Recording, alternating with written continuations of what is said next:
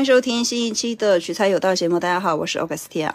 我们这一期要讨论的话题是继续我们的二零二三超强投资回顾之美股的回顾。然后这个当然是个人项。如果大家不知道怎么投资美股呢，可以自行百度搜索，我们在这里就不多介绍了。好，我们现在开始。首先要给大家推荐的是伯克希尔哈撒韦的股票。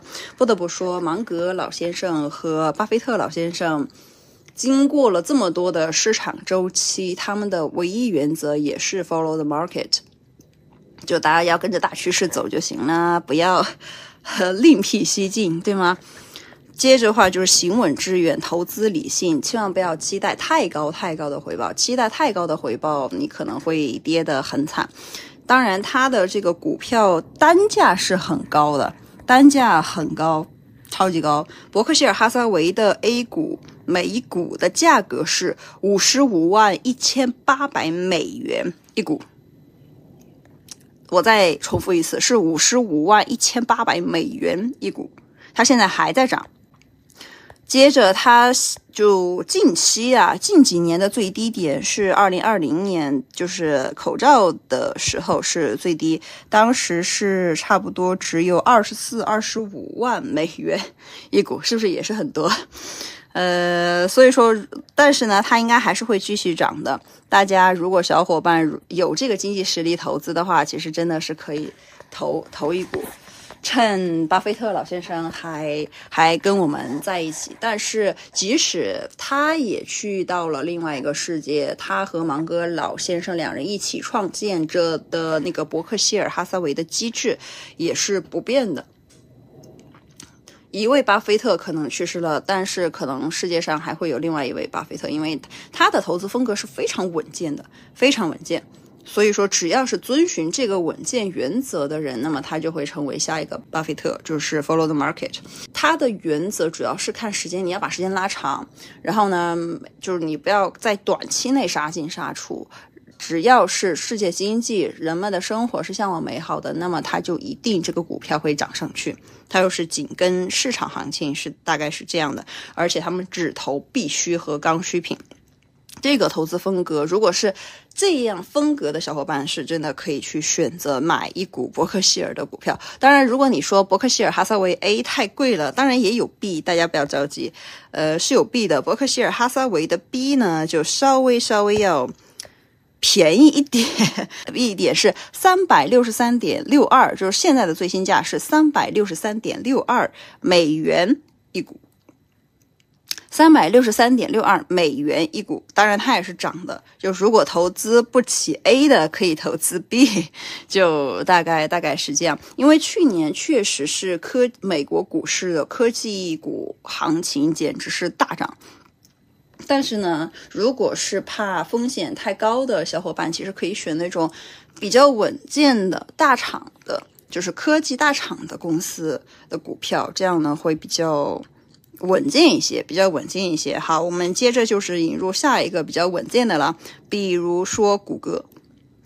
谷歌的 A，它现在的价格是一百四十二点六五美元一股，一百四十二点六五美元一股。今天的涨幅是比去昨天高了百分之零点四。就谷歌，因为它是非常稳健的一种类型，然后这个其实跟亚马逊是一样的，亚马逊的股票跟它呃差不多，但是亚马逊的风格呢，我觉得这个真的要看创始人的风格，它是比较，说实话，亚马逊的既得利益者，我觉得其实是不是股东们，而是公司的员工。而是公司的员工，而是他这个公司要发展起来了，可以获益。而股东其实他们把股东的利益其实放的位置不会那么高。呃，还有就是 Meta 之前的 Facebook，Facebook 现在的一股的价格是三百七十四点四九，它其实它的风格跟。谷歌是比较像的，但是 Meta 呢，因为它的受众群体其实是更多一些，受众群体更多一些，而且它是它的服务，虽然说是谷歌，它就是扎根互联网，然后它就是纯纯软件型，它投资硬件投资的很少。然后像 Meta 的话，它主要是做社群。做社群，然后谷歌它其实做社群没有什么优势，但是它提供的那种极简风格的，就是那种如果是提供纯工具，谷歌做的是比 Meta 要好的。Meta 它其实它的核心或者它的优势就是做社群，尤其是全球各地的一个社群，网上的社群，它的优势在这里。所以说，如当然，因为为什么呢？因为跟别人交流、社交是我们的一个必需品。所以说，Meta 它的股票的一股的价格其实跟呃是其实要比谷歌要高，因为在现在这个社会，即使是大家已经快进入十 G 时代，对吧？六说说太远了，那我们就六 G 吧。跟别人交流、社交是我们的一个必须的日常生活的一个 part，但是也不是生生活在地球上的所有人都需要上网。但是都是要社交，啊，都是这个这个道理想通了之后，大家就很明白，嗯，为什么呃 Meta 的股票一股的价格是比谷歌要高一点呢？那我们现在来说一个传统的制造业，台积电 也不是太传统的制造业，对吗？台积电算是台湾的护国神山，那它是属于半导体行业的，它的制造业其实我觉得郭台铭郭董他其实也应该在慢慢的寻求转型吧。它的一个异星突起，主要就是作为苹果的工厂、苹果的生产厂。但是它现在呢，也是在很多，比如说，呃，菲律宾其他国、其他的国家有设立分工厂。另外的话，在新加坡，他们也有分公司。它的股票价格呢，就是波动的稍微稍微有点厉害，稍微稍微有点厉害，在二零。反而是在疫情的时候出现了一个大涨，现在疫情慢慢的结束了之后呢，它在二零二二年呈现一个非常下跌的一个态势，在二零二三年到二零二四年就年初的时候呢，它是有一个缓慢的增值，但是它回不到二零二一年的那个高峰了。这个时候其实它怎么说？因为它也在慢慢的寻求一个转型。如果因为科技产业的话，从二零二四年开始，它更加会偏向于软件，尤其是算法类。所以说，如果是硬件制造业的话，如果它没有成本上的优势，其实它是没有什么太大的一个竞争力。除非它是能够引进，比如说高分子材料、高分子材料这一类，呃，有自己的一个竞争优势。要不然的话，台积电其实它可能会。之后啊，之后它的一个竞争优势以及它的股价可能就没有那么有竞争力了。跟大家说一下，就是如果是想求稳的话，可以可以买台积电，但是我就是因为它之前涨得很厉害，就之前涨得很厉害，但是从长期趋势来看的话，它的涨幅应该是不如我刚刚说的那 我刚刚说的那几家公司的。好，接着我们来说另外的科技公司。这些科技公司呢，它可能是不是那么被大众所知，但是你一说它的名字，可能大家都知道。但是呢，它又没有像谷歌、亚马逊、Facebook 就是 Meta 那么那么出名。